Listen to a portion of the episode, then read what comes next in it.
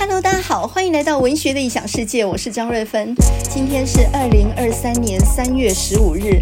呃，最近呢，大家都在疯棒球哦，这个等一下再讲。哇，讲到棒球，我话就很多了。我们先来谈谈最近的奥斯卡金像奖，最近也很热闹啊。那么今年呢是九十五届的奥斯卡金像奖，呃，今年可以算是一个亚裔非常出头露脸的一年啊，因为呢，在这次的金像奖当中呢，《妈的多重宇宙》这部电影啊，就是 Everything Everywhere All at Once 这部电影，呃，入围了十一项。总共得了七项，所以你就看到呢，它这个名字啊，Everything Everywhere All at Once 就被念了七遍啊。那么为什么这个片名 Everything Everywhere All at Once 会翻译成“妈的多重宇宙”？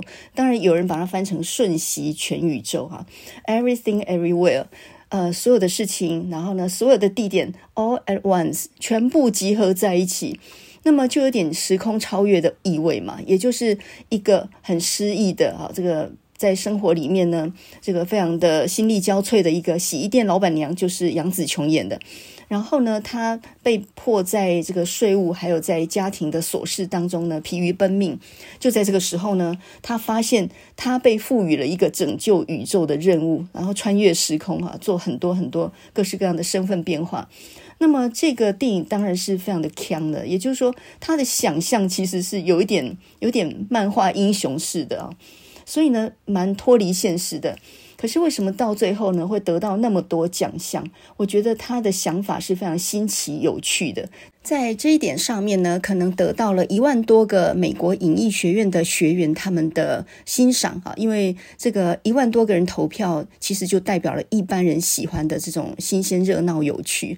那么相对呢，像伊尼舍林的女妖，或者是像塔尔这种电影，它就比较深思一点，然后比较有一点深度啊，这就不是一般人所能理解。比如说伊尼舍林的女妖这部片子，你看到两个老男人在那边绝交，然后呢，搞到还要切手指头。这样，你不不会明白说哪有那么严重，为什么会搞到这样？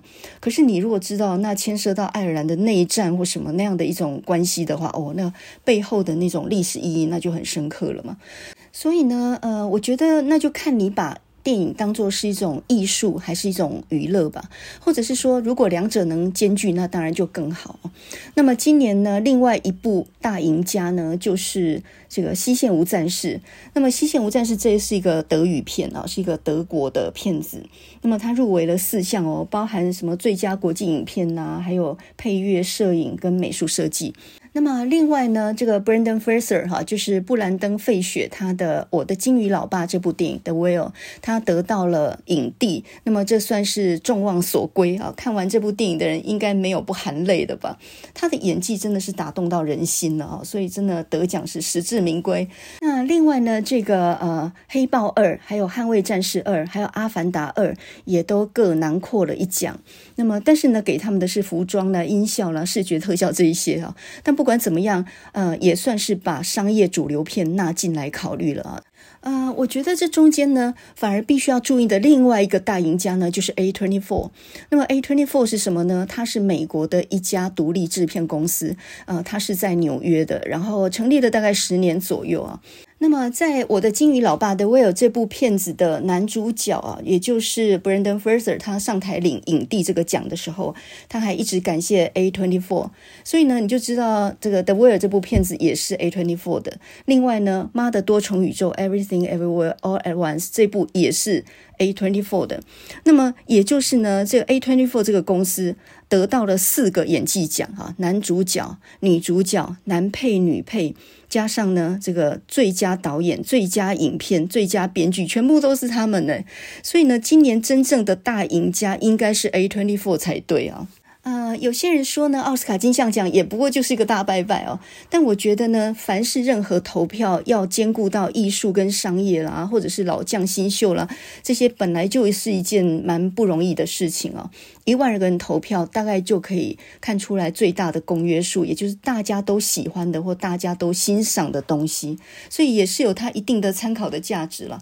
我觉得呢，看电影就跟听歌一样，或者看书一样啊。不同的时间点，你会喜欢不同的东西。比如说呢，如果你要呃一个人三更半夜里面沉淀一下的话，我就觉得很适合看《我的鲸鱼老爸》这部电影。这部片子适合深夜一个人垂泪啊。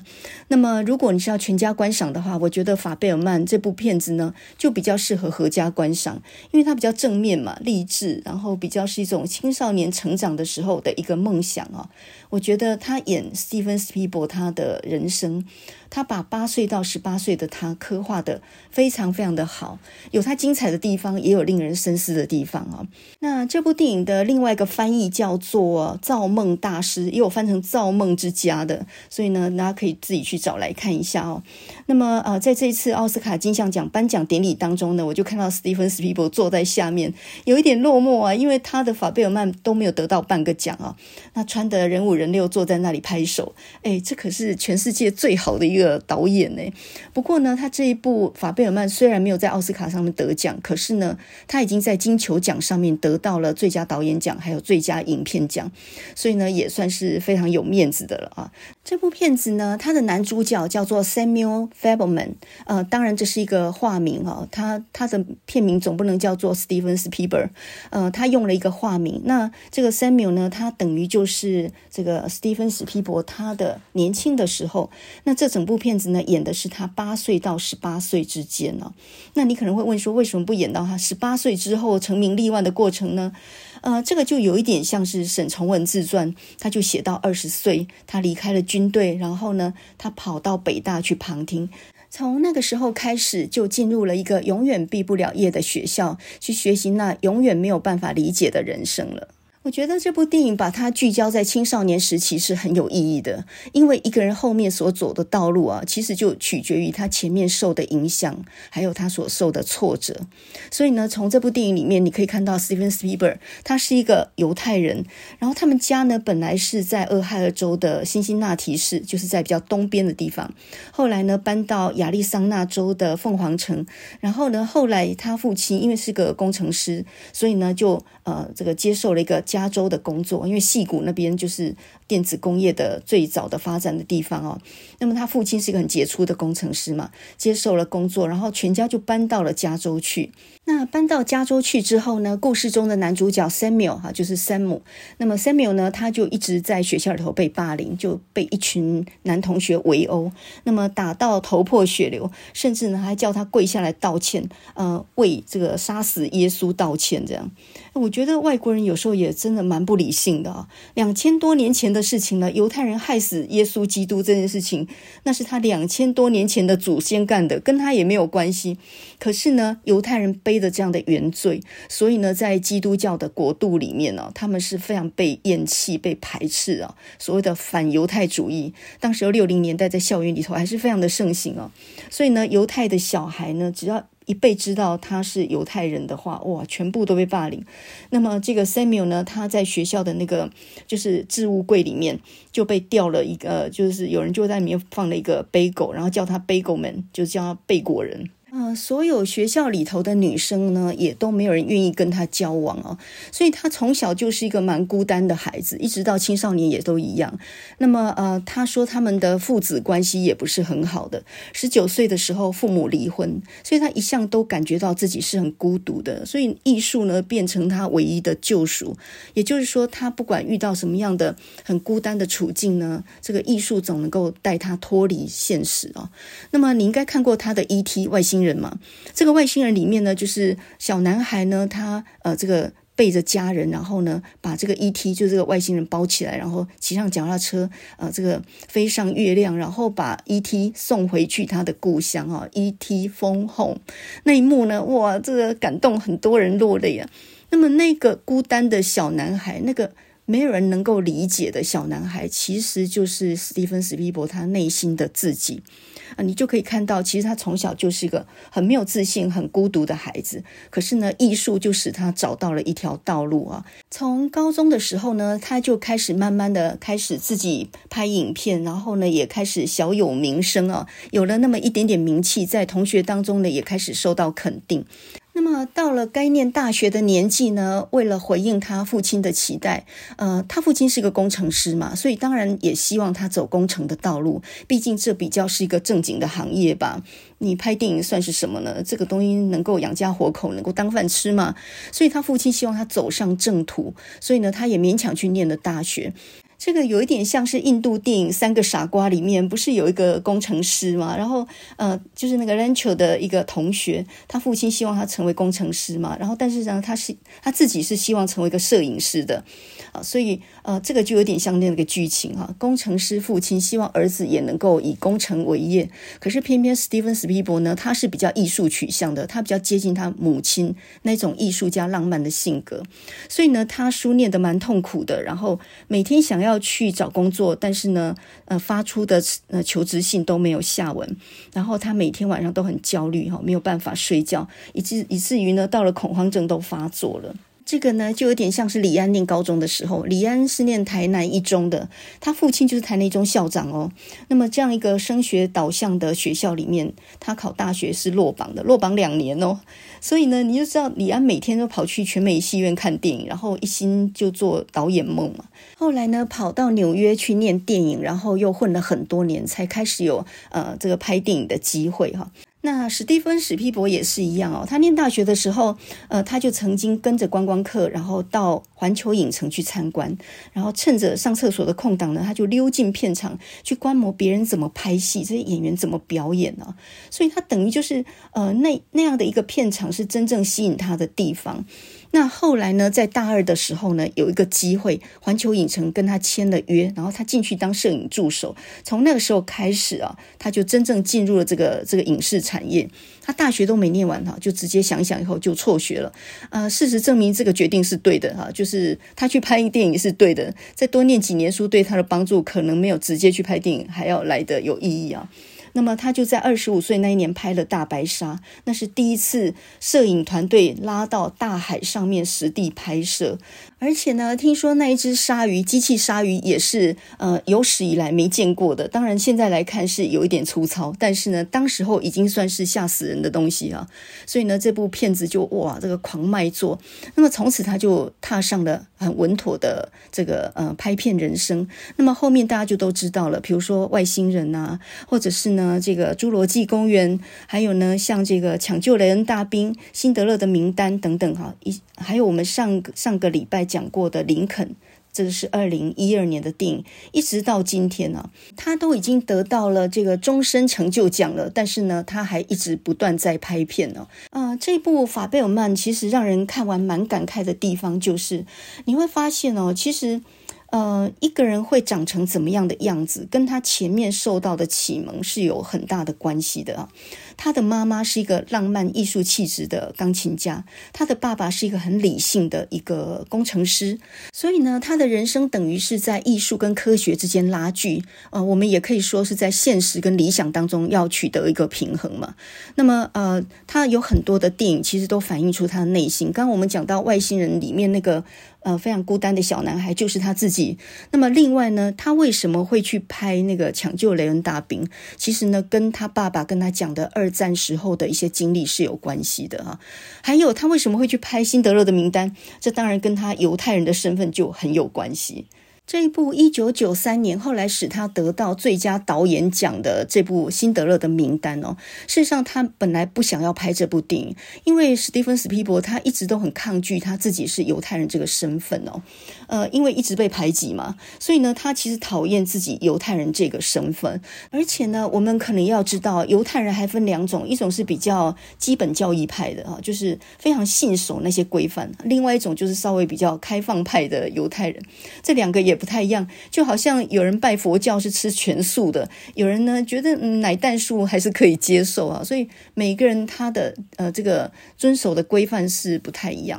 呃，史蒂芬·史匹柏呢，他本来也不是那么典型的犹太人，没有那么遵守规范的一个人啊。不过呢，看了《辛德勒的名单》这个剧本之后，还是被感动了，所以在一九九三年才拍出这一部黑白片。那么这部片子呢，其实它是由一个澳洲的小说所改编的，当年度呢得到七项的奥斯卡金像奖，哦，可以说是横扫啊。那么这一部《辛德勒的名单》，它的故事很简单哦，它讲的就是纳粹德国的时代，在二战的时候。有一个商人叫做辛德勒，那这个商人呢，他其实是一个想要发战争财的一个商人。那在外面在打仗嘛，然后希特勒在迫害犹太人，但是他不管，我只要发财就好了啊，因为在战争，所以呢，他就呃有一些军火工厂，然后呢，他就生产军事用品，然后来大赚其钱呢。那本来是这么样一个想要赚钱的一个商人而已，而且呢，他的他跟这些纳粹军官的关系非常好，就是巴蒂巴蒂，大家都是好兄弟的啊，所以呃，他其实是完全站在德国军国主义那一派的。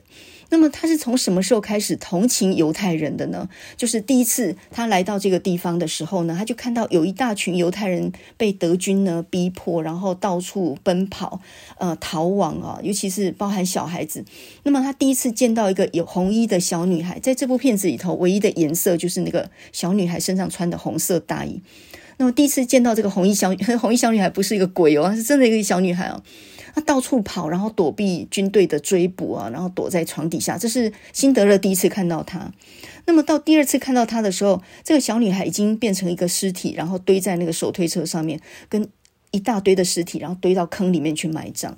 那么这个时候，辛德勒站在高处，他目睹到这一种残杀的情况的时候，他不知不觉的，他突然之间感觉这一切都不对了。呃，这个战争的残酷远超过他的想象哦。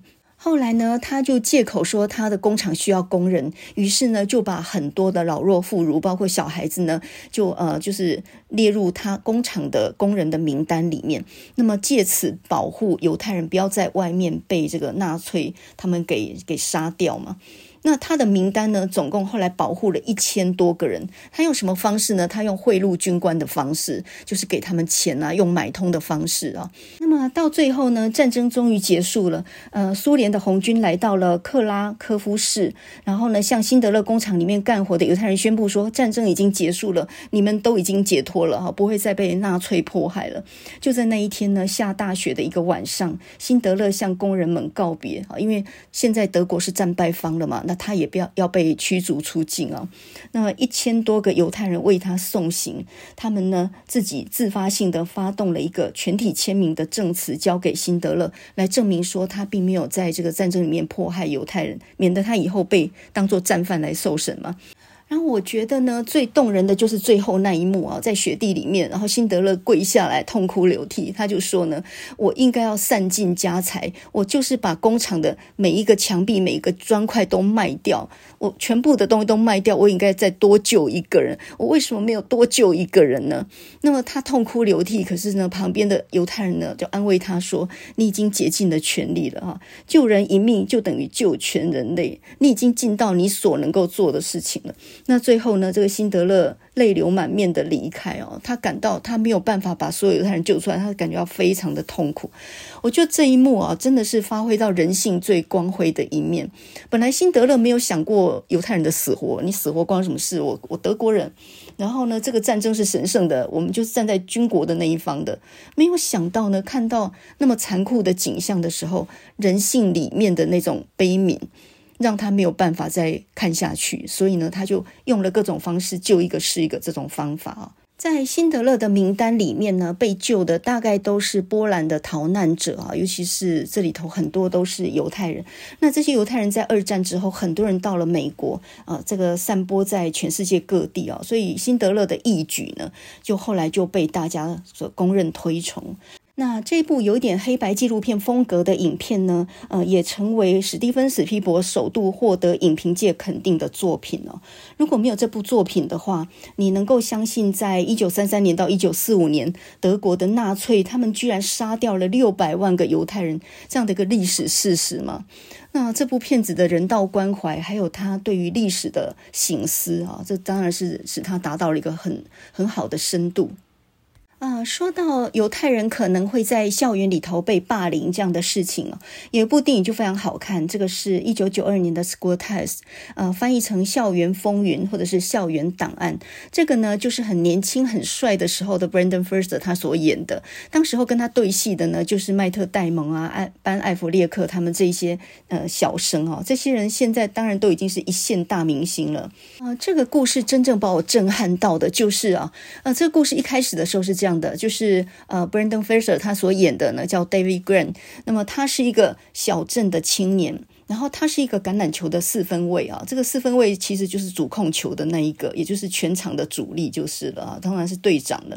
然后因为他球技很好，所以呢他就被圣马修高中网罗去他们的球队，也就是给了他一个全额奖学金，然后就去帮球队跟学校赢球就对了。那这个圣马修高中呢，他全部都是一些权贵子弟，也就是呢都是有钱人家的少爷。那这里头呢最著名的一个就是查理迪伦哈，Charlie Dillon。那这个 Charlie 呢，就是迈特戴蒙演的。那这个 Charlie 呢，他在学校是风云人物。他们家在这个圣马修高中已经有好几代的历史啊，呃，是这个学校的赞助者，然后也是这个学校里面非常优秀的学生。而且呢，这个呃 Charlie 呢，他也是这个球队最里面的四分位。但是因为他实在是打得不好，所以呢，教练才从外面买来一个转学生，然后想要取代他这个四分卫的位置。那这个 Brendan Fraser 他所饰演的 David，他一来呢就哇，这个跟室友们建立了很好的关系，几个大男孩大家都玩在一起。他也同时认识了，在舞会上呢就认识了莎莉。莎莉呢是查理的女朋友啊。那他们两个本来是出双入对，两个都是有钱人家的小孩嘛，就自成一对。那这个 David 看到莎莉的时候，哇！简直就惊为天人啊！那莎莉对他也有好感啊。几场球打下来呢，这个 David 他的实力呢不容小觑啊。那这个很少赢球的圣马修高中呢，我赢了好几场，然后连这个教练都觉得哇，这个挖角实在太成功了哈！这真的是买到一个好的四分位啊。可是呢，这个 David 他是一个犹太人的身份，他却默默地隐藏起来。那么在他来来到这个学校的时候呢，他的父亲就跟他讲说：“你不要忘了我们的戒律，你要记得该祷告的时候应该什么时候祷告，你把你的大卫之心藏起来。”那犹太人他们有一个标志啊，就是一个六角星的，我们叫做大卫之心。那这可能是在剧中呢，这个主角也叫 David 的原因吧。就是那个大卫之星呢，其实就是犹太人他们常常带的一个标志。那这个标志本来是在二战的时候，纳粹在迫害犹太人的时候，逼迫他们戴上来作为识别的。那后来呢，犹太人也拿这个来标标志他们的身份哦。那么几场球打下来之后呢，都大获成功哈，这个连连赢球。这个时候呢，David 他也跟莎莉发展出来一段感情，莎莉慢慢的喜欢上了他，也觉得这个男孩子真的是很有深度的。那么事情的大翻转呢，就在一场比赛，很重要的比赛的时候啊。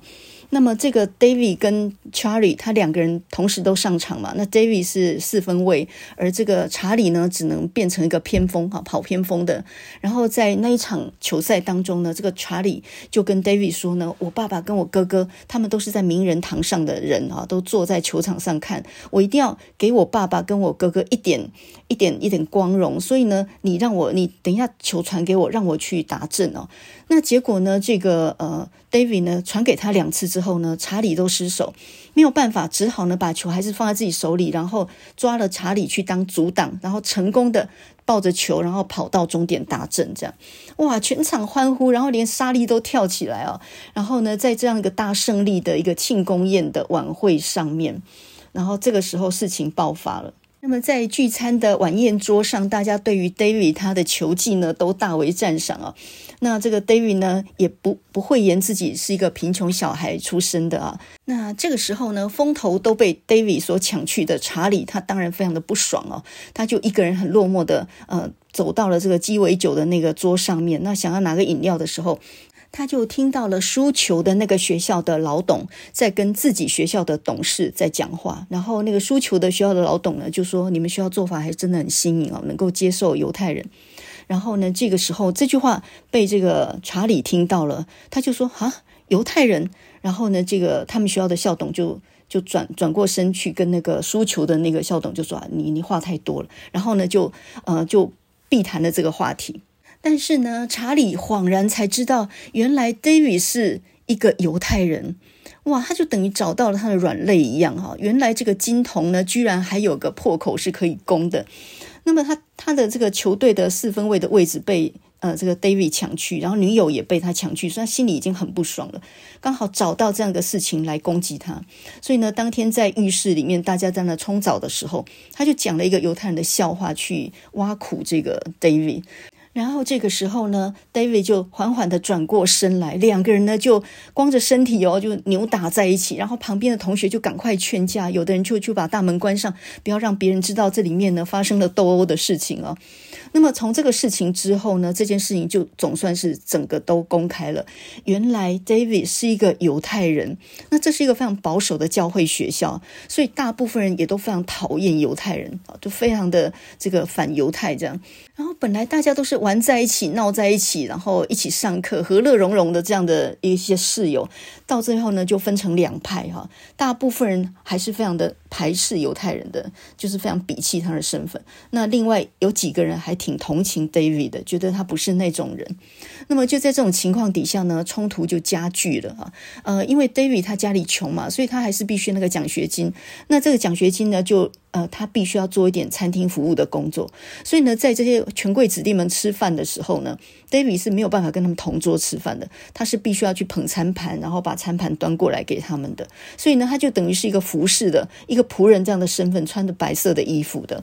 那么就在这个时候呢，他们那些室友知道他是犹太人的这些室友们，他们就开他玩笑哈。当 David 把餐盘拿过来，把食物端过来的时候，他们就啊啾，就是啊犹太人哈啊一个犹太人，这是他们常开的玩笑啊啾。然后他们班长呢是比较见义勇为的，就是你可以不要这么幼稚嘛，就这样制止他的行为。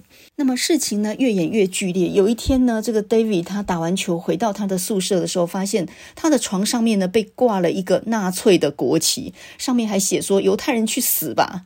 哇，这个简直就是这个真正的挑衅跟宣战哦。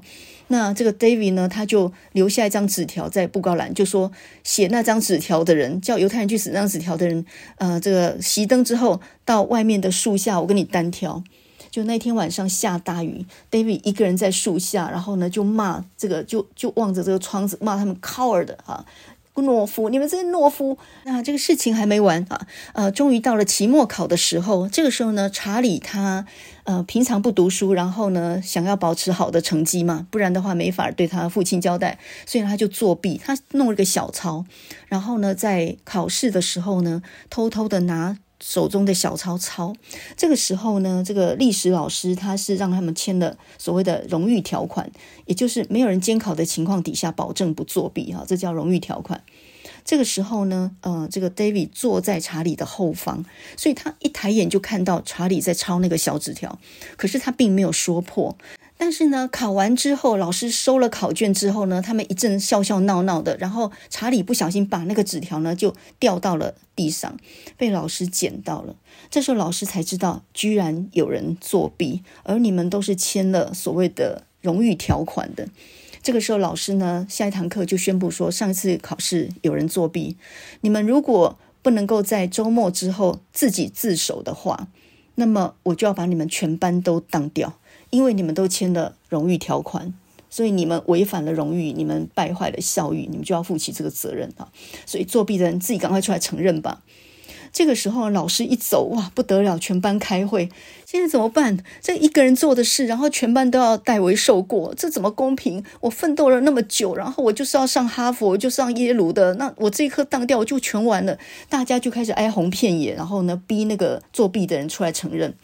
没有人出来承认，可是 David 有看到查理作弊，他还是没有说出来哈，还是没有说。然后我觉得 David 很聪明，他就问了一句说：“老师怎么能够确定有人作弊？”班长就说：“老师说他捡到了纸条，但是没有办法确定是谁的笔迹，因为他是用书写体写的。”哇，这时候全班陷入哗然，现在怎么办？就要逼那个作弊的人出来承认嘛？结果陷入一片沉默。就在这个时候。呃，其实那个查理作弊的时候，后方他的班长是有看到他作弊，但是这个班长也没有说出来，因为班长跟他呃这个同寝室好几年，也是有交情的啊，所以也是在天人交战当中。就在大家一片沉默的时候，两个人看到查理作弊都没有说出来。就在这个情况底下，查理站出来说：“我实在不想说，可是我现在不得不说了。我看到 David 作弊，哇！这个时候 David 跳起来，是我看到你作弊，我都没有检举你的，你现在居然反咬我！结果呢，两个人就扭打起来。这个时候班长赶快说：“好好好，大家先先先先喘一口气，先先不要这样子。”他们呢就定了第二天，然后到班上集合，然后来解决这件事情。到了第二天呢，来的时候还是没有解决的方案，互相指控嘛。那么就在这个时候呢，他们居然提出来一个方法，就说：“那不然我们来投票啊。”呃，我们来投票看谁作弊好了。我记得我当初看到这个电影看到这里的时候，哇，我真的是作弊这件事情可以用投票的方式，那这真的是很明显的暴力。也就是说，你就是看谁人气比较高嘛，谁得到比较多的支持，那就决定了是非。这也太恐怖了。那么这个时候，因为两个人互控嘛，所以呢，班长就说：“好，那你们出去好了，你们两个出去外面等我们大家的裁判哈。到时候投票投出来怎么样呢？我们再告诉你结果。那么投票出来作弊的那个人就要去校长那边承认，然后呢来解决这件事情，总不能全班都当掉嘛。这样，那两个人都出去之后呢，教室里就展开了非常剧剧烈的辩论啊。”那这个 David 他的室友就说：“我知道 David 的为人，他很正直，他不会做这种事，他绝对不会作弊。”那么查理也有死党，也有好朋友。查理的死党就说：“难道你宁可相信一个犹太人吗？那个该死的、肮脏的犹太人！因为一般来讲，觉得犹太人是害死基督的人，然后他也是贪婪的、很贪财的，就有这样的一种刻板印象。所以犹太人怎样都是坏的，就对了。所以他们就说。”难道你忘了他是个肮脏的犹太人吗？那么，呃，就是支持 David 的有两三个人啊，可是呢，大部分人都还是站在查理那一方的。而且呢，他们最后的决定是要用无记名投票的方式，那根本就赤裸裸的暴力。后来呢，票还没开完，这个 David 他的室友就愤而离开了，温书位的对吧？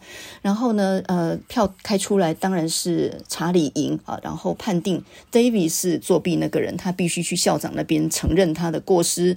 然后呢，呃，这个门一打开。呃，班长就叫他们两个进来，就说我们投票的结果是 David 作弊啊，那你必须要去承担这个后果。那 David 大惊哦，不过呢，他还是冷静地丢下了一句话：好，我明天会去校长那边承认，以荣耀你们的传统。你们的传统是诚实吗？那我明天就是说谎来荣耀这这你们的传统。看到这里呢，我们看到这个 David 呢被被捕，安妮嘎哦啊，就是呃，完全就是被抹黑了。那第二天他到校长那边真的要去承认的时候，这个时候呢，校长是有一把椅子缓缓的转过来，原来是班长。班长从头到尾就看到查理在作弊，然后他指控。David，但是他到最后才跑去跟校长承认，也是一样经不起自己良心的谴责了哈。那他就跟 David 说：“抱歉，我一开始没有说出来，毕竟查理是我好几年的室友，我这真的对我来讲真的是不容易。”他还跟 David。道歉啊，那这件事情呢，由于班长的出面指证，于是呢也就水落石出啊。这个时候呢，校长，我觉得校长还挺卑鄙的啊。校长呢就坐在桌子上面，然后就跟 David 握手，就说：“好，那这件事就算过去了。呃，我们会把这个查理开除啊，然后来表示他必须负这个责任。你可以继续留在这个学校，希望你心里面不要有什么样的芥蒂啊，那能够继续为我们学校的球队效力。”这时候呢，换 David 非常冷静地站起来，他就跟校长说：“不，这件事情不会过去。你也知道不会过去，我也不会忘记这件事情。我知道你是利用我赢得球赛，而我呢，我也即将利用你进入哈佛。”就在下一个镜头，他从校长室走出来的时候呢，有一辆车子就缓缓经过，然后呢，车子里头车窗摇下来，探头的呢就是查理。然后呢，查理现在卷铺盖滚蛋嘛，哈，他爸爸来接他嘛。然后这个查理呢，就跟他讲说：“你知道吗？我十年后还是可以进入哈佛，可是你呢？你十年后还是一个 Garden Jew，你还是一个天杀的犹太人。”这个时候呢，David 就很冷静地对他说了一句话，他就说：“对，我十年后还是一个天杀的犹太人，可是你十年之后也还是依然还是一个混蛋。”这个时候呢，电影就慢慢的把镜头拉远，然后呢，这个 David 他一个人萧瑟的身影就走入了很空旷的冬天的风景里面了。这个学校对他来讲曾经是一个春天那么样美好的、充满了生机的、很友善的一个环境。到最后呢，他的身份被揭穿之后，同学都对他反目，他的女朋友莎莉也离他而去，等于全世界都变了一个样啊。那啊、这个 David 呢，也从这样残酷的事实里面就学到了成长真正的意义。这一部一九九二年的校园青春片啊，《School Ties》这部电影呢，呃，当年演演这两个角色的啊，演 David 的就是 Brendan Fraser，演 Charlie 的就是麦特戴蒙。Brendan Fraser 呢，大概比麦特戴蒙大概大个两岁左右。我们呢，不懂西方人反犹太情节的人会觉得真的是莫名其妙啊！一个非常受欢迎的人呢、他又是四分卫，又是球队里的英雄，又是大家的好同学哦，大家都相处得非常好，又是个帅哥。那么这样的人，当被发现他是犹太人之后，就一夕之间呢，什么都不是了，就猪羊变色了，然后呢，就集体排斥他。有这么疯狂吗？你可能会问说，到底犹太人出了什么事情啊？其实呢，犹太人在西方被排挤，主要是宗教上的理由。这一点东方人比较不至于哦。哦，宗教上的意义有这么大哈？呃，首先我们要讲到，就是说，因为西方呢，在罗马帝国后期开始，基督教就成为欧洲的主导的宗教嘛，主要的宗教。当然，它有不同的教派，那主要还是信仰基督这样的一个主体的。那从此之后呢，犹太人就变成邪恶的象征。我们再用最简单的哈，如果你请那个 Chat GPT 用九岁小孩能够听懂的方式来讲一下，到底基督教跟犹太人他们的关系的德维，单从简单来讲的是。耶稣呢，他本来就是从犹太这个教派出来的，他有一些想法跟讲法呢，是跟原始的犹太教派不一样，等于说他自创了一个教派。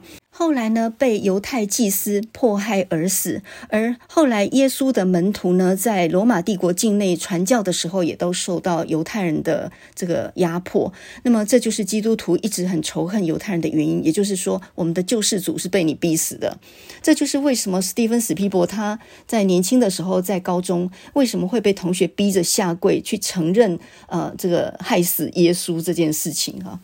总之，犹太人在西方世界就被视为邪恶跟贪婪的象征了，就是没有一句好话就对了。那么，这也就是为什么 David 他呃被发现他是犹太人之后呢，哇，同学整个就猪羊变色啊。那么，这种反犹太情节呢，从二战的时候，那个时候纳粹去迫害。呃，犹太人一直到六五六零年代，美国校园里面这种霸凌，你以为已经结束了吗？没有，就在二零一七年的时候呢，就有一个很大的事情啊，在宾州发生。那么这是在匹兹堡的一个犹太教堂里面。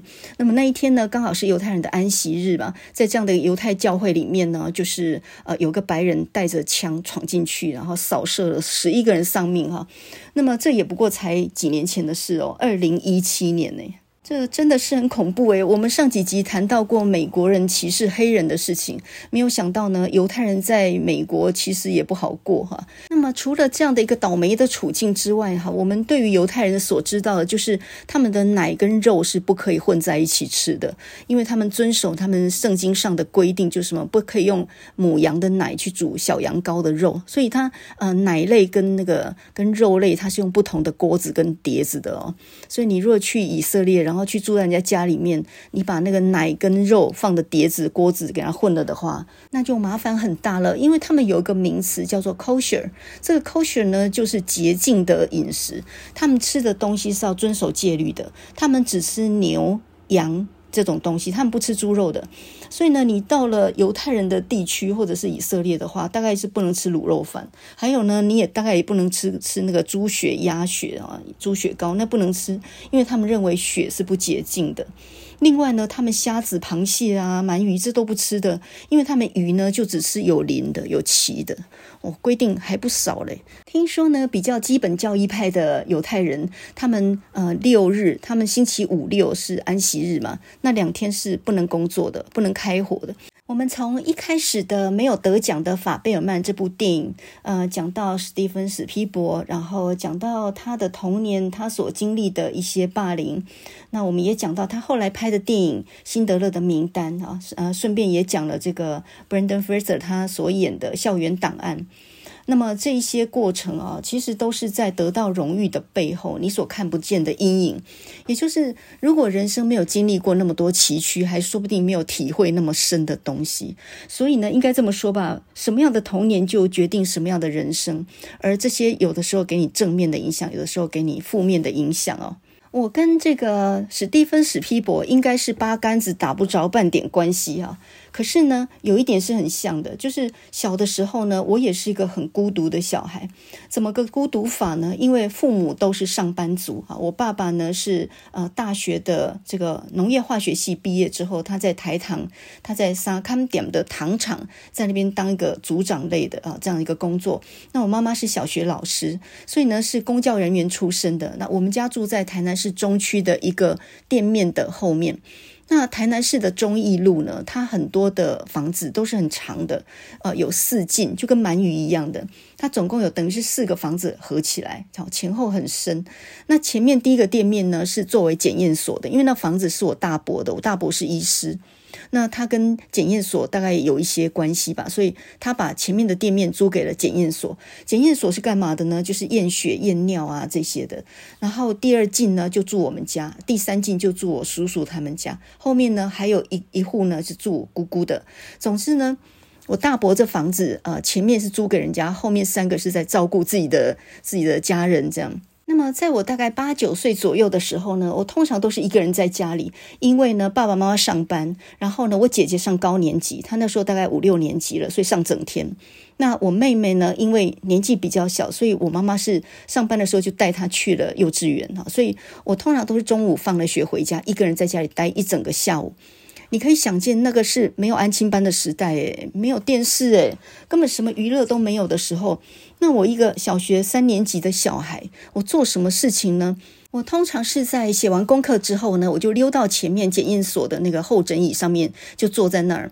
然后呢，看人排队，看人呃，听着那个叫号就进去。然后呢，我就捡他们在这个椅子上面留下来的报纸来看。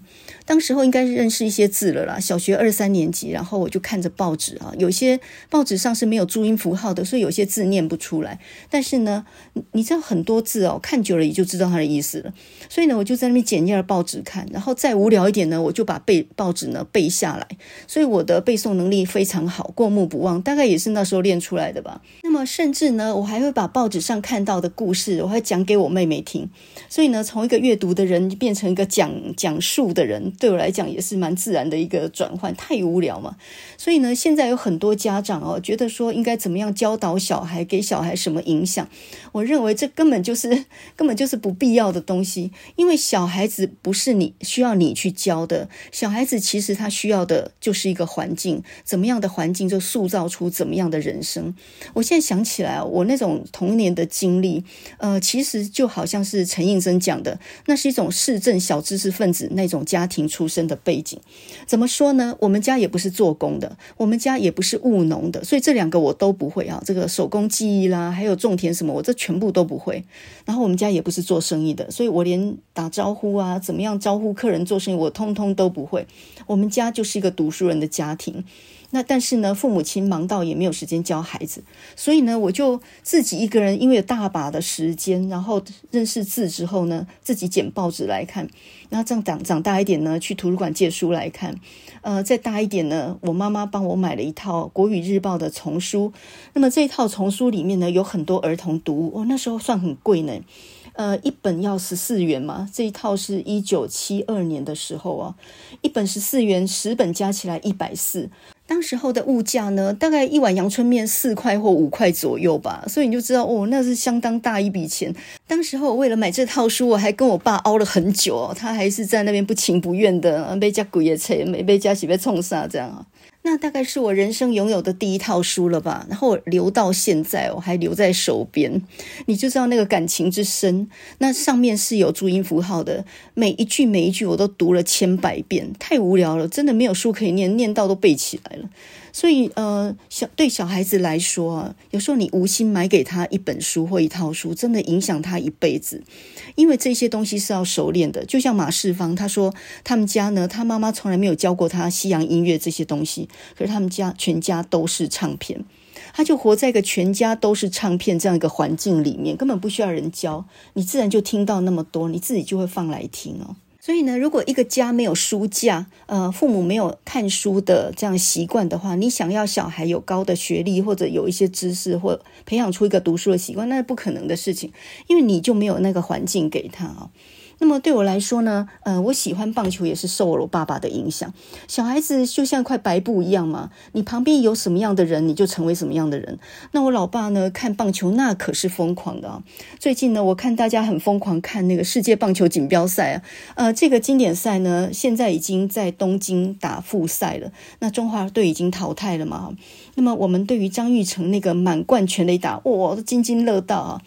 呃，现在已经打到哪里呢？就是东京现在已经开打，那复赛在东京嘛，然后决赛呢是在迈阿密哦。那今年的呃冠军大热门应该是美国或者是日本，呃，古巴也很强哦，哈，这个中华队呢输了古巴，然后大家在那边吃古巴三明治哦，那那是没有用的。古巴很强，古巴的棒球呢，它从大概一百五十年前，就是一八六几年的时候，就由美国传到古巴了。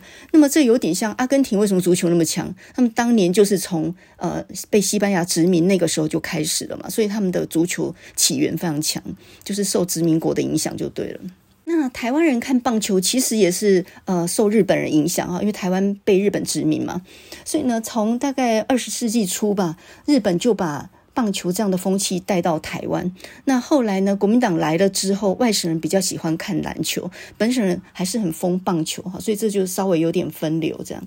那么最近呢，东京的复赛里面啊，这最近的这两场就是古巴会对上澳洲，然后呢，日本会决战这个意大利。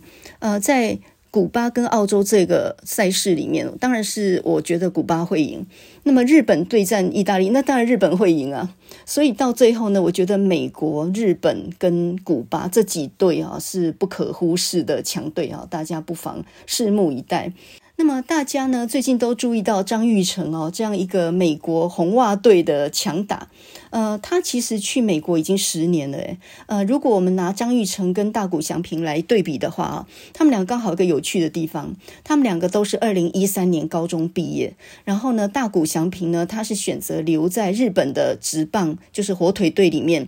他在火腿队里面练得更强了之后呢，他才去美国大联盟。那张玉成呢，他是二零一三年高中毕业，他就签了美国的小联盟，所以呢，他已经在美国蹲了十年了。在二零一九年左右，他才从红袜队真正登板。他守卫位置呢，就是内野手啊。可是呢，大谷翔平他是呃，除了打击很强之外呢，他是投打二刀流，就是他既是投手，他又是打击手哈、啊。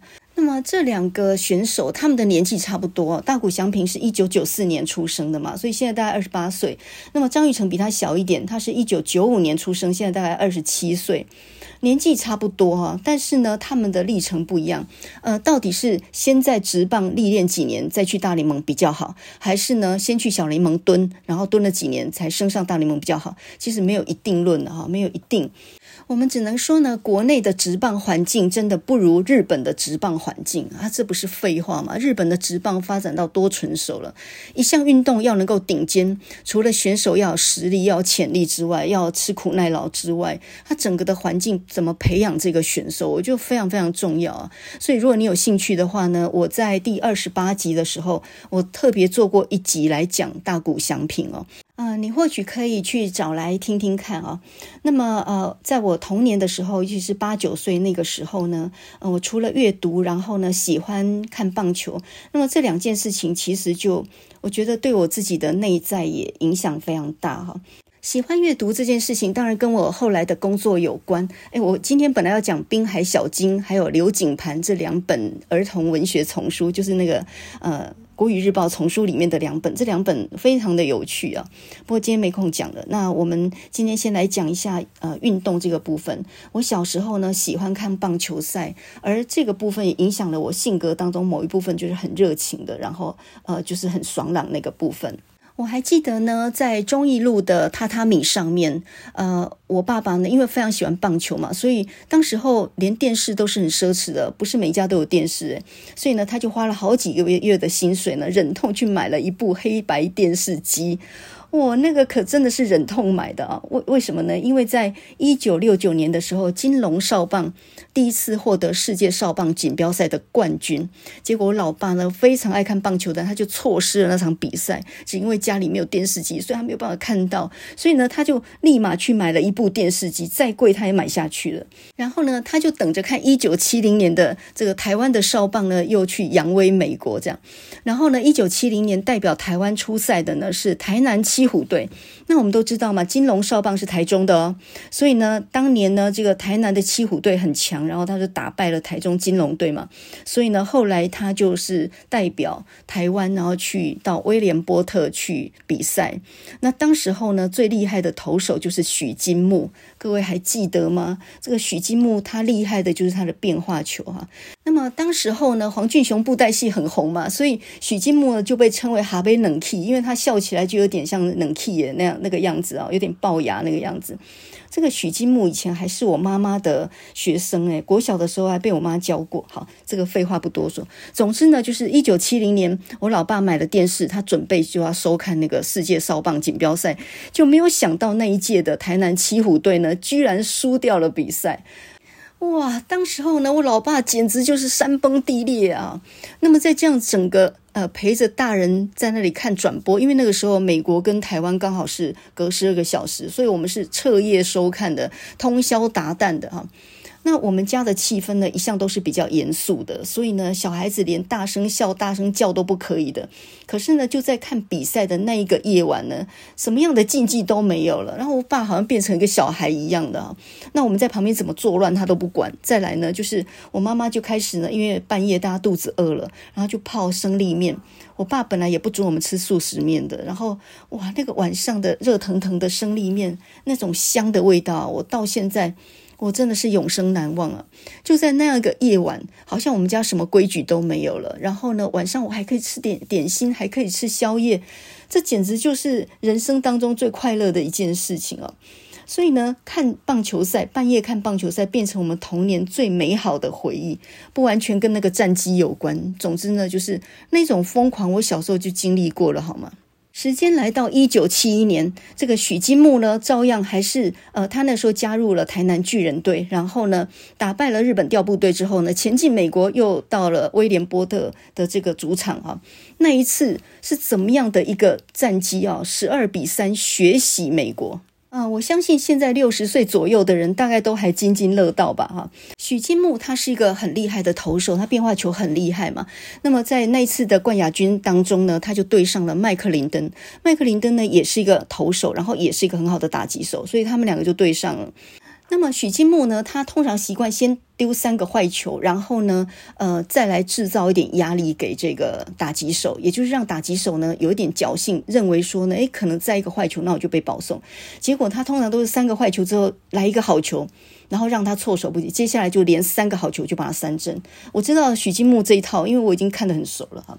结果那一次呢，在三个坏球之后，麦克林登呢抓住这个好球，打出一个全垒打，然后呢，这个全垒打是一个三分全垒打，当场零比三，全部人都傻眼啊。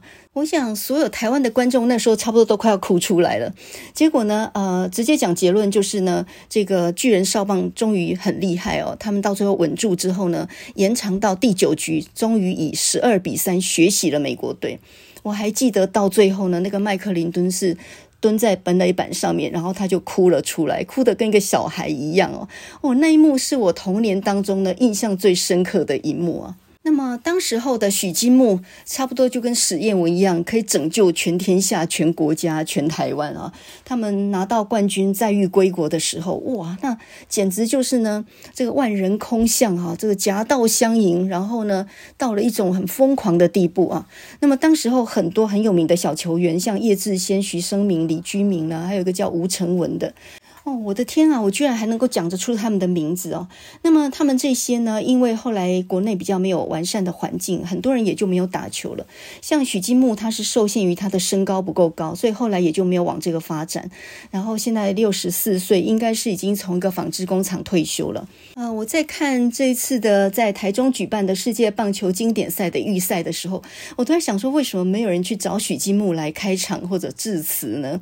那他可能一上场就应该说：“哎，笑脸。”呢。我已经我那足厉害呢，你知道许金木是谁吗？我是哈维冷气。然后呢，这些拉拉队呢，就找那种当时候的球迷，就是我们这种六十岁左右的疯狂球迷，穿上那个那个拉拉队的球衣哦。我相信我们的热情跟疯狂也不会输给林湘跟君君他们呢。呃，今天的节目呢，讲了很多史蒂芬·史匹柏，还有讲了他的电影，讲了他犹太人的经历，我们甚至讲了校园档案这样的一个校园霸凌这样的一个故事啊。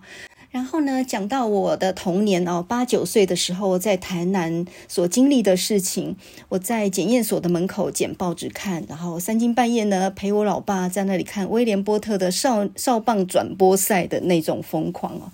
我们下个礼拜再来讲滨海小金还有刘景盘这两个非常可爱的故事。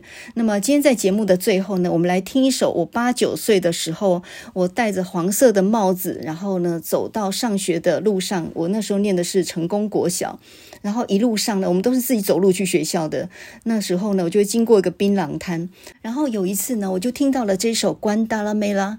关达拉梅拉，哦嘿了，关达拉梅拉，关达拉梅拉，哦嘿了，关达拉梅拉。哇，我的天哪，我唱歌真难听。那么这首关达拉梅拉，你就是唱了几百遍呢，你也不知道他唱什么，因为呢，它是拉丁文啊。然后呢，这首歌啊，呃，我一个字都没听懂，但是呢，我却非常非常的喜欢它的旋律。感觉上好像有一种热带的微风，好像有一种度假的气氛那种感觉啊。那那种旋律我是没有听过的，这种语言也是我没有听过的。那时候我还以为是关岛嘞。就后来才发现，这不是诶，这个是古巴哈。当时候我听到的版本呢，应该是知更鸟乐团啊，The Sandpiper 他们演唱的那个版本，那个是比较后面的。其实这首歌最早的一个版本呢，是一九二八年的时候有一个古巴的歌手唱的。然后呢，在一九六三年有一个很重要的版本，就是 Pete Seeger 比特席格哈，他是一个民谣歌手，然后他反战的嘛。那当时候因为美苏冷战的关系啊，美苏冷战就是当时候。呢，啊，一九五九年的时候呢，卡斯楚他发动古巴革命，推翻了亲美的政权。那么后面呢，他就开始去亲俄了，就亲亲苏联。当时候一九六一年的时候呢，美国甘乃迪总统呢就宣布跟古巴断交，然后呢，古巴呢就被美国经济制裁了几十年，所以到现在还很穷啊。然后呢，在一九六二年的时候呢，苏联就在古巴放核子弹，哇，这就等于放在美美国的后门口诶。这个时候呢，第三次。世界大战一触即发，因为美国想要制裁这个苏联嘛，然后这一打仗那不得了啊！就后来还好，谈判之后呢，美国承诺不会入侵古巴，苏联也撤走了部署在古巴的飞弹。那么当时候呢，美国长期的经济制裁古巴啊，禁运啊，禁止运输。所以呢，当时候美国也有很多反战人士呢，也非常同情古巴人民的处境嘛。所以呢，这个 Pete Seeger 呢，他才把这首歌呢改编成英文版，本来是西班牙文的，后来就改编成英文版。在一九六六年的时候呢，Sandpiper 就是知更鸟乐团，那么这是一个加州的三个人的一个乐团，才把这首歌唱红。那我们现在听的版本，大部分都是这个有英文口白的这个知更鸟乐团啊，Sandpipers 他们所唱的。那么，到底关达拉梅拉是什么意思呢？它的意思呢，就是来自关达纳摩这个地方的姑娘啊。那关达纳摩呢，它是古巴东南的一个海湾，然后呢，这个海湾呢有美国的军事基地的部署，好像到现在也没有撤退的样子哦，有点像是美国在冲绳岛上那个基地，到现在也没撤。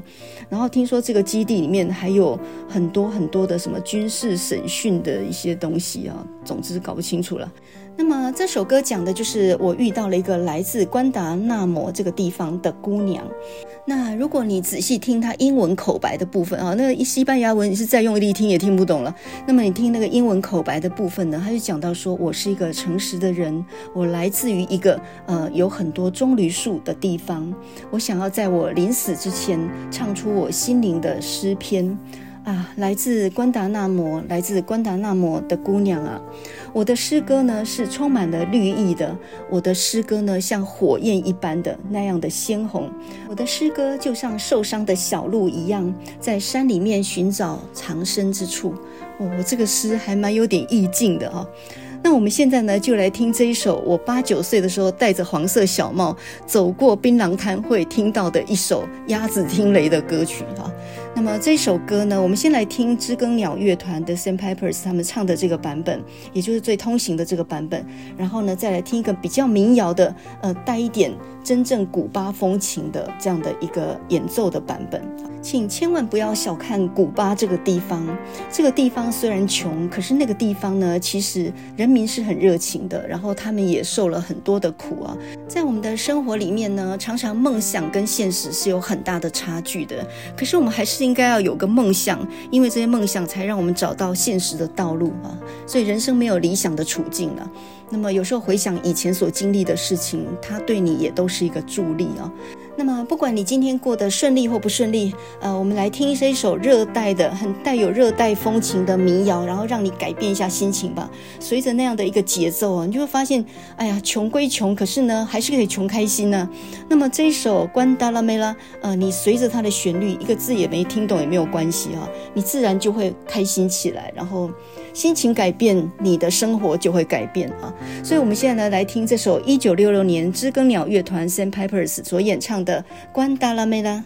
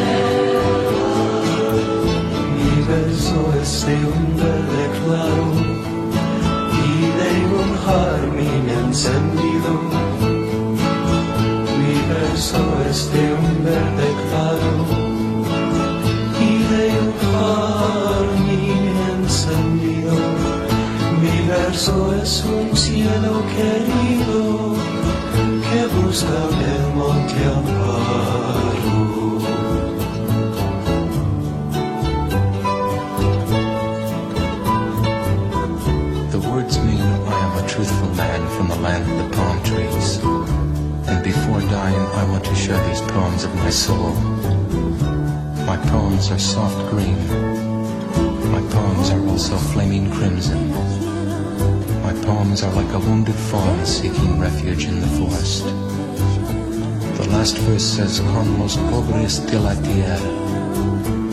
the poor people of this earth I want to share my fate.